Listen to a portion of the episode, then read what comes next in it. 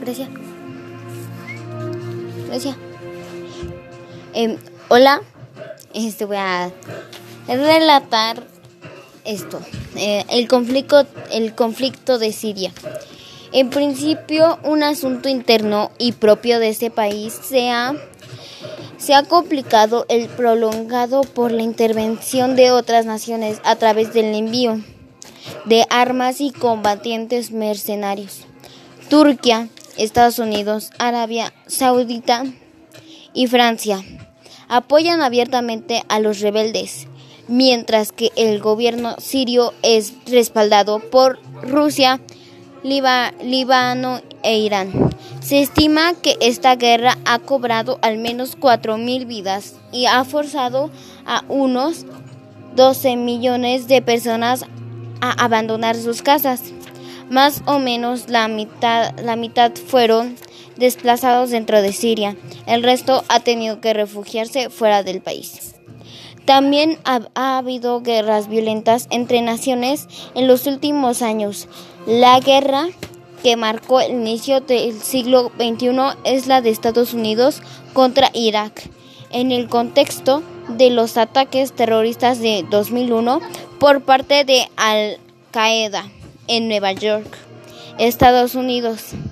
Acusó al presidente iraquí Saddam Hussein de apoyar el terrorismo y de principalmente Estados Unidos comenzó la invasión de Irak en marzo del 2003. Rusia, China, Francia y Alemania se opusieron abiertamente a la invasión de Irak. Oh, por no haberse demostrado la existencia de tales armas.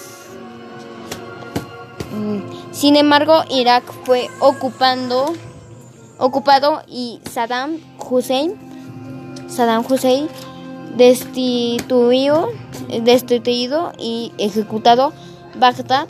La capital de Irak fue tomada por las fuerzas. Ah, de la coalición encabezada por Estados Unidos el, el primero de abril de 2003. El primero de mayo, el presidente estadounidense anunció la victoria sobre el régimen de Hussein y el fin de los principios de los principales operaciones militares.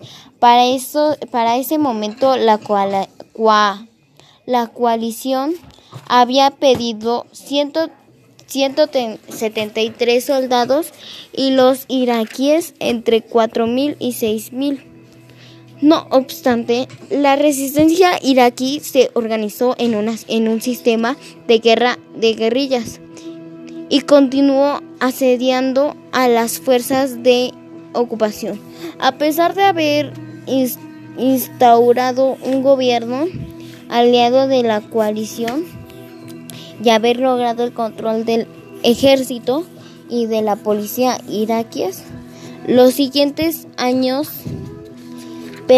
persistió una situación de inestabilidad política y, y, violencia constante por las acciones de las guerrillas de resistencia y de las fuerzas de ocupación. Hasta 2010 se calculan alrededor de 110 mil muertos, de los cuales el 60% fueron civiles inocentes, un 37% supuestos, supuestos insurgentes iraquíes y un 3% soldados de la coalición.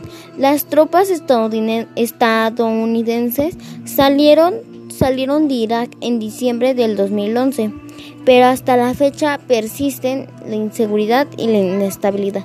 Como puedes observar, existen diferencias entre un conflicto interno y uno internacional. Los conflictos internos ocurren entre el gobierno de un país y, grupos del mismo que se oponen al primero por motivos ah, por motivos religiosos o por discrepancia de intereses. Por otra parte, los conflictos internacionales involucran dos o más países. Las razones más frecuentes de una guerra internacional han sido disputas por territorios entre naciones vecinas, el deseo de controlar los recursos naturales de otros de otro país y la respuesta ante la amenaza, aunque al fin y al cabo todos estos motivos pueden coexistir en una misma guerra.